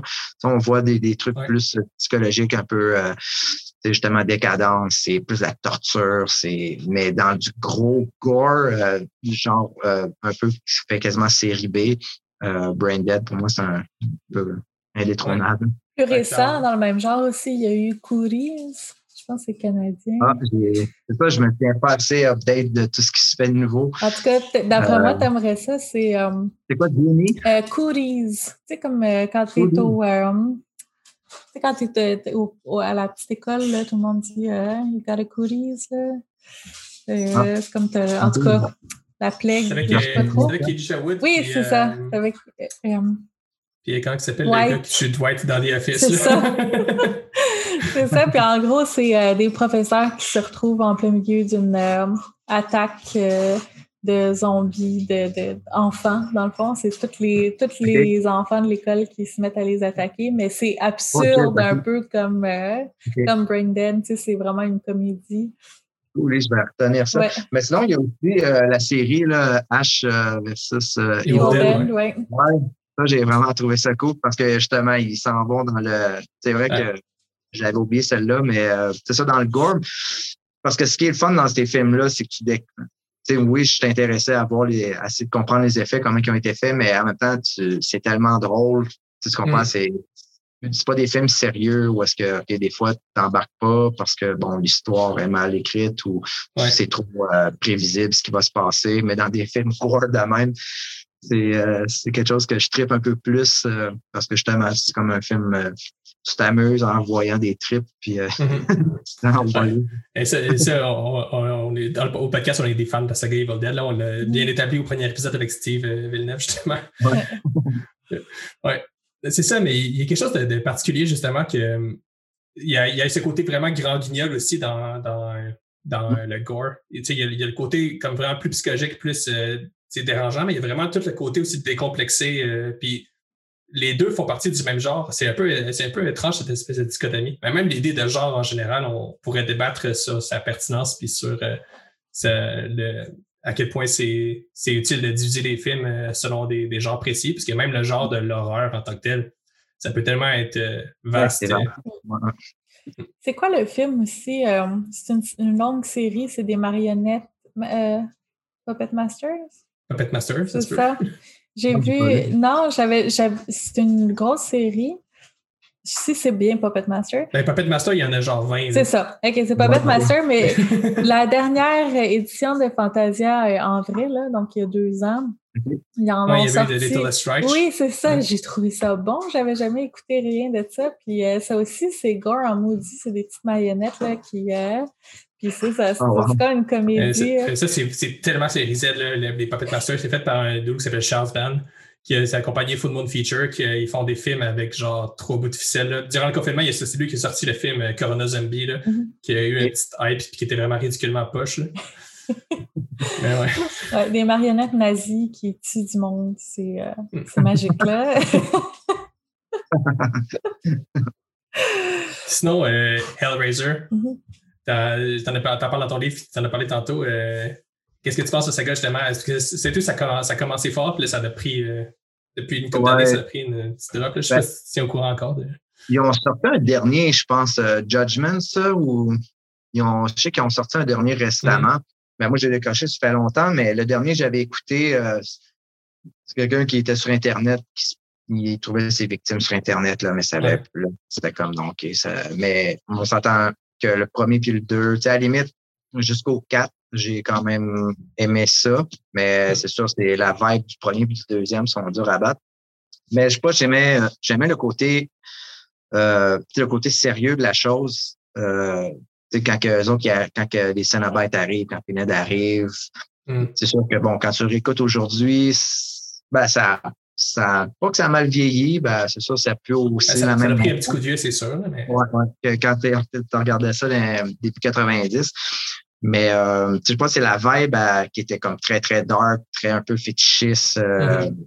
Puis côté de torture, euh, euh, la souffrance, la, la torture, la, la, le plaisir, la douleur. L'e- L'esthétique était comme impeccable. Là, Ouais, les- les maquillages, les effets spéciaux de fou aussi Ouais. là-dedans. comme personnage, je trouvais tellement. Tu sais, euh, Freddy, oui, t'es intéressant, mais en même temps, tu y croyais, tu y crois pas. C'est, il est un peu, il est un, il est humoristique, tu sais, euh, il Mm. s'en vient avec ses griffes, puis euh, bitch. là. Tandis que le Razor, je sais pas, les autres, les Cenobites arrivaient, puis sont super sérieux, puis l'ambiance était euh, plus lugubre, plus malsaine un peu. Fait que, Ben, il y a beaucoup de- il y a tout le jeu autour de la, de la religion aussi, là, que les Cénobites, c'est comme. euh, Ouais. ben, à la base, le, le mot c'est- ça vient de- comme d'un ordre religieux, euh, de je sais plus trop où, puis eux, ils Oh. agissent comme vraiment des prêtres de, de Léviathan, là, qui. Puis chacun, tu sais, chaque personne devient le maître de son propre enfer. Je Mm. crois que c'était la bête, c'était ça aussi. Tu deviens, euh, tu deviens le, ton, ton, ton maître de ton propre enfer. Bref. Fait que je vois, je trouvais ça intéressant euh, quand j'étais plus jeune versus tous les autres films d'horreur qui étaient un peu plus euh, redond- pas redondants, mais on dirait qu'on les personnages, OK, Michael Myers, ça passait, mais euh, je sais pas. Hellraiser, j'ai tout le temps. C'était plus l'esthétique, là, que c'était pas, c'était pas des, des, des, méchants qui courent après du monde avec un couteau. C'était plus qu'ils apparaissaient d'un univers parallèle, puis euh, ils venaient te chercher, puis après, pouf, on s'en va. Toi, euh, est-ce que c'est comme un. J'imagine que tu aimerais ça travailler sur, un, sur une créature comme ça, comme le, le hein, éventuellement. Ben, tu fais des trucs un peu euh, similaires à ça euh, dans, dans, ton travail. Est-ce qu'il est y a comme un effet spécial que tu te dis, genre, ah, ça, c'est comme mon. Ben, ben j'ai juste fait un truc pour parce que dans les projets personnels, j'ai plus vraiment le temps, comme je te dis, d'en faire. Mm -hmm. Sans ça, dans les projets, quand je travaille sur d'autres projets, ben, c'est ça. J'ai pas vraiment le je décide pas réellement de ce que le réalisateur veut. Mais euh, pour euh, Maleficia, je sais pas si tu connais un peu Maleficia. Ouais. Oui. J'ai fait quelques trucs euh, pour quelques années avec eux. Puis je pense que ça fait deux ans ou trois ans, j'avais fait un personnage. Il me laissait carte blanche pour créer des personnages Mm. dans chaque pièce. Puis j'ai fait justement deux euh. J'ai dit, OK, je vais m'amuser, je veux absolument faire des Cénobites. J'ai fait comme deux jumelles qui sont siamois, sont attachées, puis ils se détachent. Ouais. Euh, puis avec euh, la fille Kelly avait fait tout le costume, puis on a fait vraiment toute l'esthétique avec les crochets qui rentrent. Euh, fait que ça, ça, ça a été vraiment comme euh, mon, euh, mon petit dada, là, parce que je, je temps de faire des personnages la même. Puis en même temps, ben, c'est ça. Comme projet personnel, on s'entend que c'est, c'est beaucoup de travail, puis j'avais pas le temps.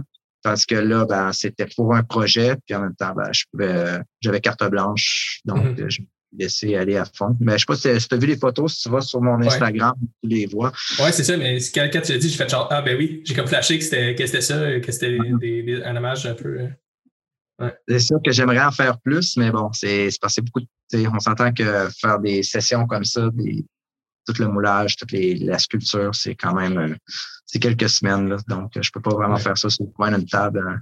Il me dit je vais faire ça pour euh, la semaine prochaine. Puis, euh, dernier truc, parce que je pense que si on te le demande pas, les gens vont se demander pourquoi, parce que tu en as parlé, mais Texas Chainsaw Massacre. Euh, ton personnage, en, en fait, dans Inner Depravity, il avait quand même une inspiration aussi, je pense, là, avec le- l'espèce de masque en peau. Là. Ouais, ouais, ouais. Ouais, ben, un Euh, peu Ed j'ai lu beaucoup sur Ed Gein, puis on s'entend Mhm. qu'Ed c'est comme l'inspiration de plusieurs films d'horreur, dont Ouais. justement Texas Chainsaw Massacre pour le masque, puis la maison. euh, dans, dans le premier, je parle, là, le- avec l'ameublement qui était conçu avec euh, des, des membres humains. Euh, mais c'est ça, c'était vraiment. C'était Chainsaw Massacre, oui, mais c'était beaucoup Ed Gein. là. Ed pour moi, Mm. ça a été. euh, j'ai acheté un livre sur eBay il y a une couple d'années qui est écrit par euh, le, le, voyons, le juge que, qui était à son procès. tout. Euh, c'est comme, euh, pour moi, c'est un personnage qui est, tu vois, qui est tellement pas, pas juste mystérieux parce que le gars il était juste, il avait un problème, on s'entend, plusieurs problèmes, mais je sais pas, c'est son univers, son comment que sa maladie mentale l'a transformé en un personnage qui, qui justement qui a été une inspiration pour euh, beaucoup de films d'horreur, mais Ouais. comment qu'une personne peut virer comme ça, avec la, tu sais, il y avait, il y avait tout le, il y avait tout pour, euh, comment je peux expliquer, tout ce qui, Tous les tout ce que ingrédients. cette personne. Ouais, tous les ingrédients pour incarner le personnage le plus fucking horrifique. Mm. Mais en même temps, le gars est un peu, il est un peu là, on s'entend, c'est un gars, c'est un peu l'idiot du village. Puis lui, il voyait pas nécessairement le mal qu'il faisait. Il voyait pas nécessairement le, ce qui était dérangeant dans ce qu'il faisait, tu comprends? Mhm. Fait que c'est- c'est ça qui rendait en, même temps le personnage quasiment attachant parce que lui il était un peu naïf derrière ça, dans tout ça. Puis pourtant, il était l'emblème du personnage le plus maléfique. Fait qu'on a tendance à coller une étiquette. OK, ce gars-là, c'est un démon, whatever. Mais le gars, lui, en tant que tel, je pense, il savait quasiment pas pourquoi il faisait ça. Il était comme pas conscient, lucide de ce qui, ce qui l'amenait à, à ce qui poussait à le faire, à faire ce qu'il Mm. faisait. C'est un, un personnage pour moi qui est, est euh, Ed Gein, qui est un emblématique. Euh, toi, dans le fond, tu choques les gens au cinéma. Qu'est-ce qui te choque au cinéma?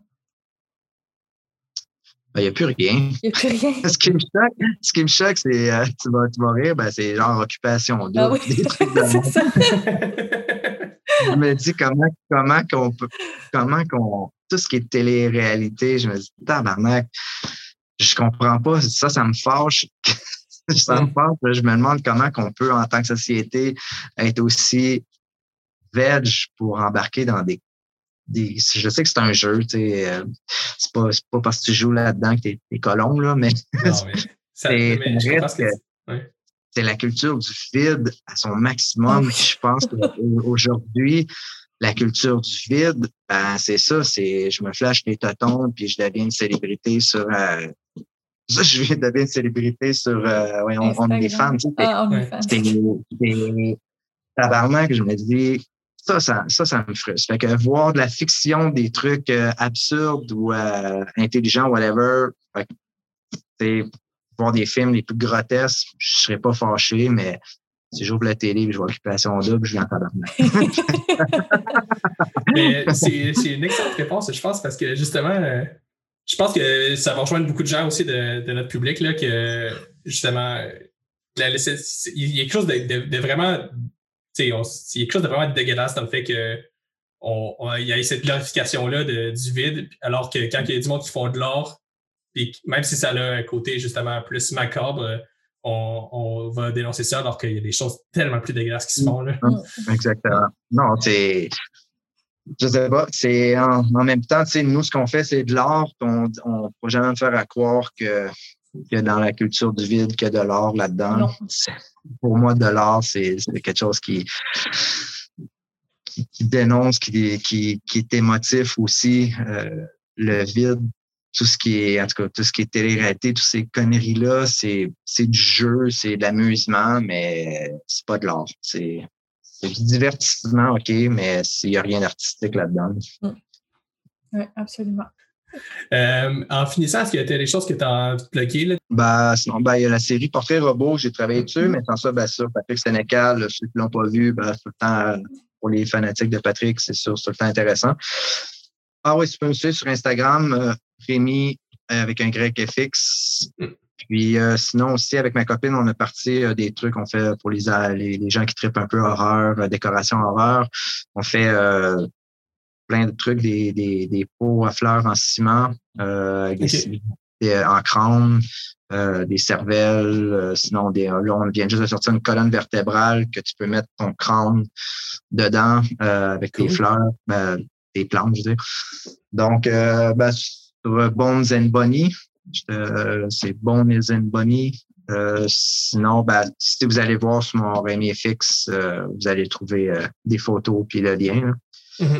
Puis, euh, on, met des liens pour tout ce que tu plaques dans, nos descriptions et dans l'article sur Québec, évidemment. Fait que, ben, Rémi Couture, merci. Oui, merci. puis, c'était vraiment un plaisir de te parler, puis on te souhaite la meilleure chance dans ce qui s'en vient. Puis évidemment, on encourage tout le monde aussi à se procurer euh, le livre Les maquilleurs de l'horreur. Je vais parler plus longuement dans, le, segment euh, des, recommandations, mais c'est aussi une bonne occasion d'encourager ton travail, puis d'encourager aussi les éditions euh, ADA qui ont perdu bien l'argent avec l'affaire des Van Book et tout ça. Fait que c'est toujours le fun de pouvoir mettre la main à la porte pour encourager l'art macabre au Québec. Bon, ben, je vous remercie à vous deux. Puis euh, on va se reparler probablement euh, dans un futur proche. Oui, absolument. Pour introduire le segment des recommandations, on a un invité spécial, en fait, pour nous parler de la saga Décadence. Oui, Simon Lefebvre, qui est collaborateur euh, avec nous chez Horreur Québec. Puis Simon, il a fait une rétroaction de tous les Décadences dans les dernières semaines. Allô, Simon? Allô, vous allez bien?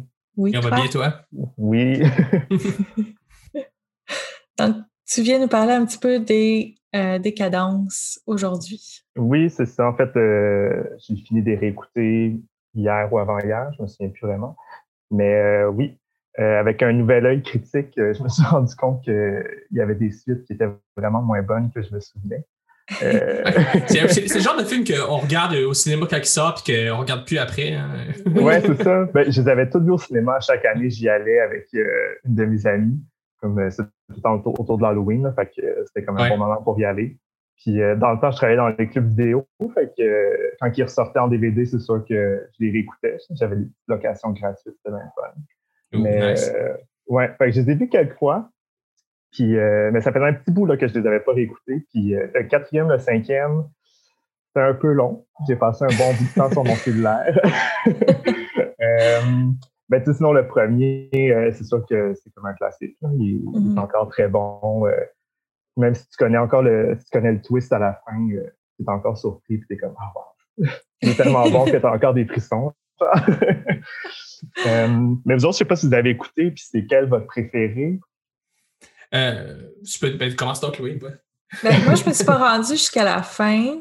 Ah non? Je pense que j'ai vu les cinq premiers. Mais ce que j'ai fait, moi, je, je suis pas une grande fan de films gore. Tu sais, bon, qu'il y ait du gore dans des films, c'est correct, là. Mais un film dont l'objectif, c'est d'être le plus gore possible, ça me lève un peu le cœur, tu sais. Puis j'ai eu la bonne idée à un moment donné de dire, tiens, je vais tout écouter les euh, décadences qui sont sorties un après l'autre. Ça, ça fait longtemps, ils n'étaient pas tous sortis.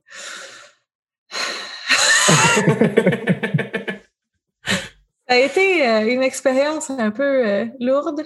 Hmm. Puis c'est ça. Après ça, j'ai, j'ai pas réécouté les autres. Mais mon préféré, ça reste le premier quand même. J'aime le fait que ce soit moins extravagant, tu sais, c'est plus euh, quelques personnes, puis il y a moins de personnages, on est plus dans la psychologie. Il était très low budget aussi, là. Ah, OK. ça, explique.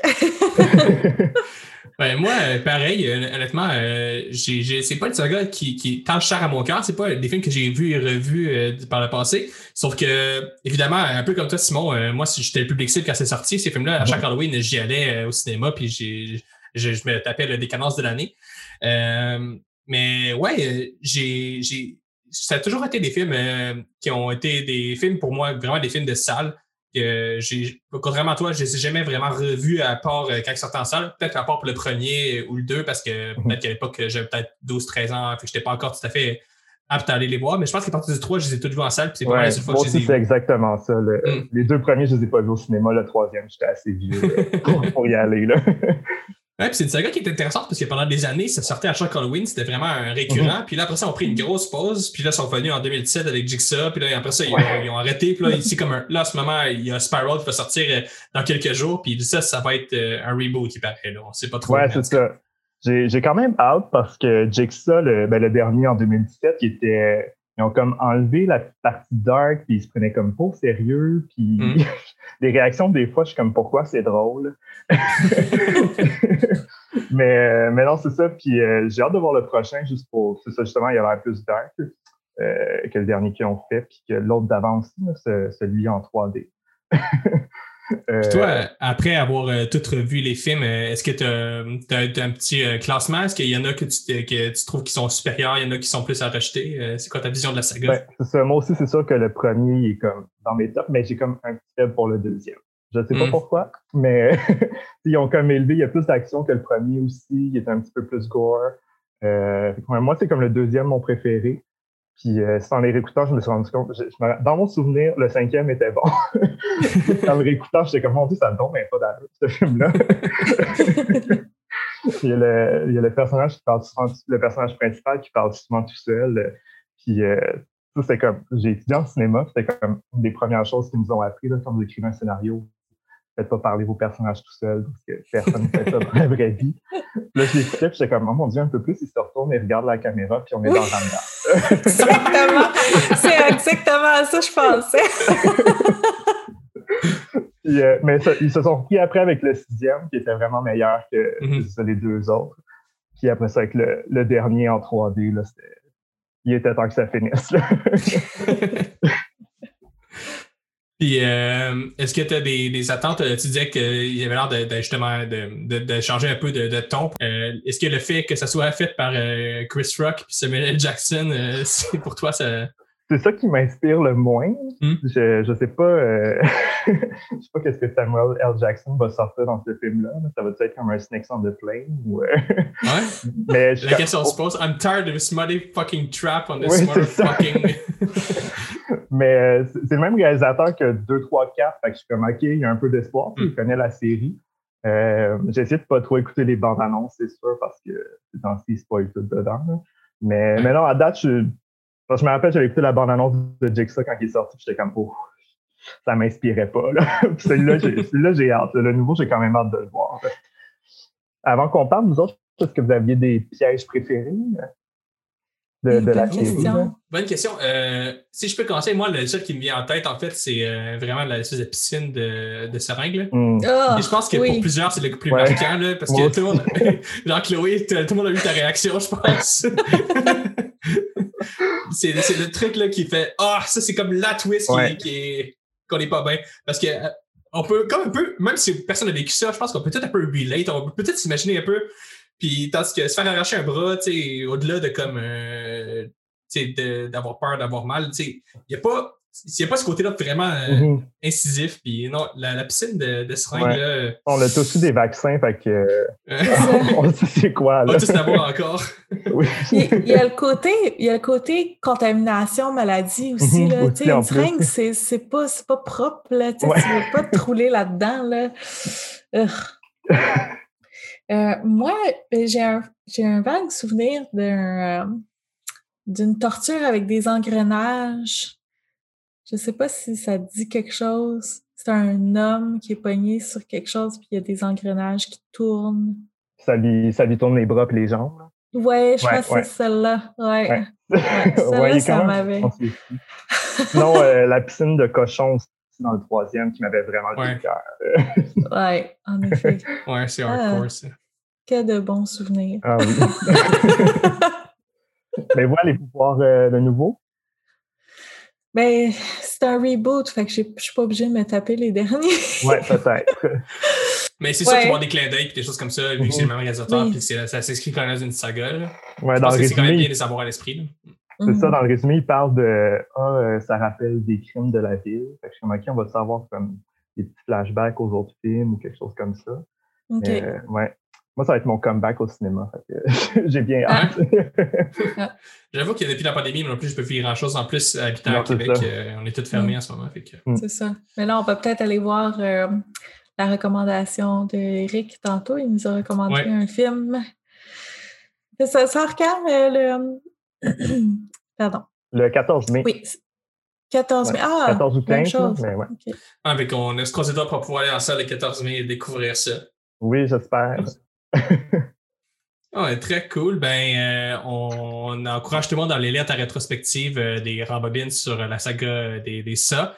Oui, Et, ça euh, achève, là. Ça achève. Puis euh, de- ça, va, ça vous permet peut-être de redécouvrir un peu les films euh, sans avoir à tout vous les retaper euh, d'ici à Ouais. Spiral. Vous avez sauvé un bon, un bon 7 heures. là. Cool, ben merci Simon. On poursuit maintenant avec les recommandations. Raphaël, quelles sont tes recommandations du mois? Euh, moi, en fait, euh, je vais rester dans la thématique de l'entrevue. En fait, ceux qui ont écouté déjà le bout avec Rémi Couture, vous êtes spoilés. Euh, je vais parler du livre, euh, en fait, Le maquilleur de l'horreur, de justement de Rémi Couture avec euh, Charles-André Marchand, sorti au- dans la collection Injustice aux éditions ADA. Euh, vraiment très, très euh, intéressant de, de lire l'histoire de Rémi Couture comme euh, de son point de vue. Parce que, veut, veut pas, son, son, l'histoire, de son procès, ça a été beaucoup vu euh, par la loupe des médias et des textes d'opinion de gens qui ne connaissaient pas nécessairement tout, et tous les Mm. détails. Puis avoir le point de vue de Rémi sur la chose, c'est vraiment un plus. Puis en plus, euh, vu qu'il il fait ce, ce texte-là justement plusieurs années après son procès, puis après avoir été acquitté, euh, Mm. ça se veut aussi une espèce de, de lecture de la réception de, de son procès dans euh, l'univers médiatique, puis de comment ça a été reçu, puis comment ça a été discuté. Euh, c'est vraiment intéressant. Ça, on apprend vraiment, vraiment beaucoup plus comment ça s'est passé dans sa tête à lui, puis comment ça s'est développé. Puis on, puis on, c'est- il y a des bouts, c'est vraiment choquant, c'est vraiment kafkaïen, là, on s'en, on se le cachera pas. Là. Son procès, c'est quelque chose de vraiment absurde. Là. On en a parlé de long en large, mais Mhm. C'est c'est vraiment intéressant. Puis en plus, euh, je vous encourage d'autant plus à, à le- à l'acheter parce que c'est les éditions DA qui ont souffert euh, avec euh, la, le- toute la controverse d'Ivan Godbout et son procès. Euh, qui ont dû fermer, des, puis perdre plein de, de- Ils ont perdu plein d'argent à cause de ça. Puis euh, Oui. ça, ça peut leur permettre de, de se remettre un peu back on track, de consommer euh, leur sortie. Donc, euh, ce livre-là avec Rémi Couture et également le prochain Ivan Godbout qui va sortir très prochainement. On vous encourage. Euh, c'est ma suggestion là-dessus. Puis euh, ma suggestion euh, de cinéma, évidemment, on en a parlé durant le podcast, c'est Aftermath de Nacho Cerda, le, film que Rémi nous a conseillé. Un court-métrage d'horreur espagnol sorti en 1994. Ça dure à peu près une demi-heure. c'est trouvable relativement facilement sur YouTube même, honnêtement. C'est sûrement pas légal, mais c'est trouvable sur YouTube. C'est vraiment spécial comme film. C'est, on parlait de, de, choquer au cinéma avec Rémi, puis c'est, mm-hmm. on est vraiment là-dedans. Là. c'est, vraiment quelque chose qui, qui est fait pour pour euh, brasser la cache puis euh, montrer des choses que normalement on montrerait jamais, qu'on verrait pas. Euh, on se cachera pas. Nacho Sardin, quand il est sorti en 1994, c'était probablement le seul cinéaste qui, avait euh, qui a, fait un film de, la sorte. tout est vraiment montré de manière explicite, mais c'est avec des, des, trucages, évidemment. Puis il y a vraiment un. Il n'y a, pas de dialogue, il n'y a rien. Il y a vraiment une lourdeur. Il y a vraiment quelque chose de, spécial à travers ça. c'est dur de de voir un peu les thématiques explorées, euh, mais il y a clairement le côté, toute l'espèce de répulsion qu'on a de la mort, puis la peur qu'on a de la mort, euh, l'espèce d'attirance que ça peut développer chez certaines personnes. Il y a quelque chose de vraiment intéressant dans ce film-là. C'est pas à mettre entre, toutes les mains, mais si vous êtes capable d'en prendre puis que vous avez envie de comme voir une démonstration technique d'effets spéciaux puis de puis de, voir quelque chose qui va vraiment vous euh, vous relancer là, qui va vraiment vous dégoûter, qui va vraiment vous faire vous questionner. Euh, c'est à conseiller. C'est comme je disais, c'est une demi-heure, puis ça choque, là. Ça choque. OK. Bon, moi, j'ai pas eu le temps d'aller le voir, mais je vais, je vais probablement, euh, par curiosité, aller jeter un coup d'œil aussi. Toi, tes recommandations, c'est quoi ce mois-ci? OK. Ben moi, d'abord, je suis allée avec le thème de la du podcast, donc le gore. J'ai cherché un film gore que j'aimais beaucoup, puis j'ai pensé à Game of Death. Euh, qui est sorti en 2017. Hmm. Euh, c'est deux réalisateurs québécois. Euh, ça avait passé à Fantasia. J'avais capoté sur ce film-là. En gros, c'est l'histoire d'une gang d'adolescents un peu imbéciles qui trouvent un jeu de société, évidemment, un peu à la Jumanji. Ils commencent à jouer, puis ils se rendent compte qu'il faut qu'ils tuent un nombre précis de personnes, sinon leur tête explose toute un à la mmh suite de l'autre. Donc, euh, les effets de la tête qui gonfle puis qui explose sont très intéressants. Puis euh, surtout, absolument, c'est à ne pas manquer si vous voulez pas, si vous voulez voir une scène de tuerie avec comme trame sonore une chanson des bébés. Wow. Ouais, c'est extraordinaire. C'est génial. Euh, donc, ça, c'est ma première recommandation. Ma deuxième recommandation, c'est un film que j'ai vu la semaine dernière que je ne peux pas ne pas recommander. Ça s'appelle Cocody Cocoda. Ça n'a pas rapport avec le gore vraiment, là, mais c'est extrêmement dur à regarder. Euh, regardez pas ça si vous êtes déprimé, là, parce que euh, c'est lourd. j'ai lu que c'était un peu un, un, mélange entre Groundhog Day et The Babadook. Mais ceux qui n'ont pas aimé, ouais, ceux qui n'ont pas aimé le Babadook, on n'est pas dans le même style du tout, mais en tout cas, sans vouloir vendre de punch, euh, allez le voir quand même, c'est très intéressant. Euh, c'est un couple qui va essayer de pas rien lire dessus avant. Donc, je vais vous en parler un peu sans vous spoiler rien. Mm-hmm. Mais c'est un couple qui se retrouve dans la forêt puis qui va revivre encore et encore euh, la même situation dramatique, euh, puis qu'ils vont, ils vont devoir trouver une solution pour s'en sortir. Euh, c'est un film suédois qui est sorti en 2020. C'est disponible sur Shudder. Et voilà, je le recommande chaudement. Bon, ben, est-ce que c'est, c'est intriguant? Comment tu le décris? J'ai très hâte de voir ça. Bon, ben, c'est cool. Ça met fin un peu à notre épisode. merci à tous d'avoir écouté. On se revoit le mois prochain euh, pour euh, notre prochain épisode qui va sûrement parler de Conjuring. Donc, euh, merci à tous et à la prochaine.